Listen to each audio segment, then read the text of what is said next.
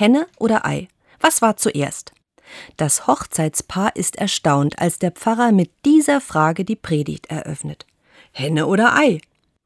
Alles haben sie erwartet zur Feier ihres Jubeltages, und so einiges haben sie in der Zeit auch schon mitgemacht, denn es ist für sie ihr 50. Hochzeitstag und sie feiern goldene Hochzeit.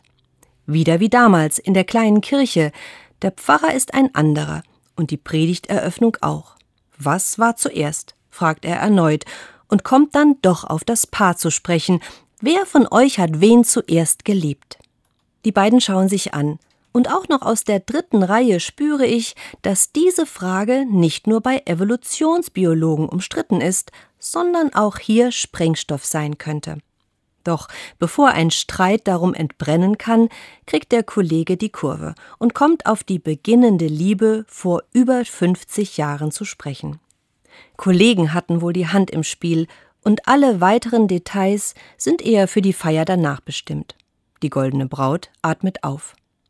Und dann zieht der Kollege den Trauspruch mit heran, um die kritische Frage dennoch zu beantworten, Henne oder Ei. Es ist ein Spruch aus der Bibel. Lasst uns lieben, denn er hat uns zuerst geliebt. Gott hat uns zuerst geliebt. Und all unsere Liebe, die wir uns gegenseitig schenken können, hat dort ihren Ursprung, ihre Quelle. Die zwei schauen sich an, und in ihren Augen leuchtet der göttliche Funke und die Liebe zueinander. Ich wünsche allen, die sich heute ihre Liebe zusprechen, egal wer zuerst, Gottes Segen, wie Liebe, die vom Himmel fließt.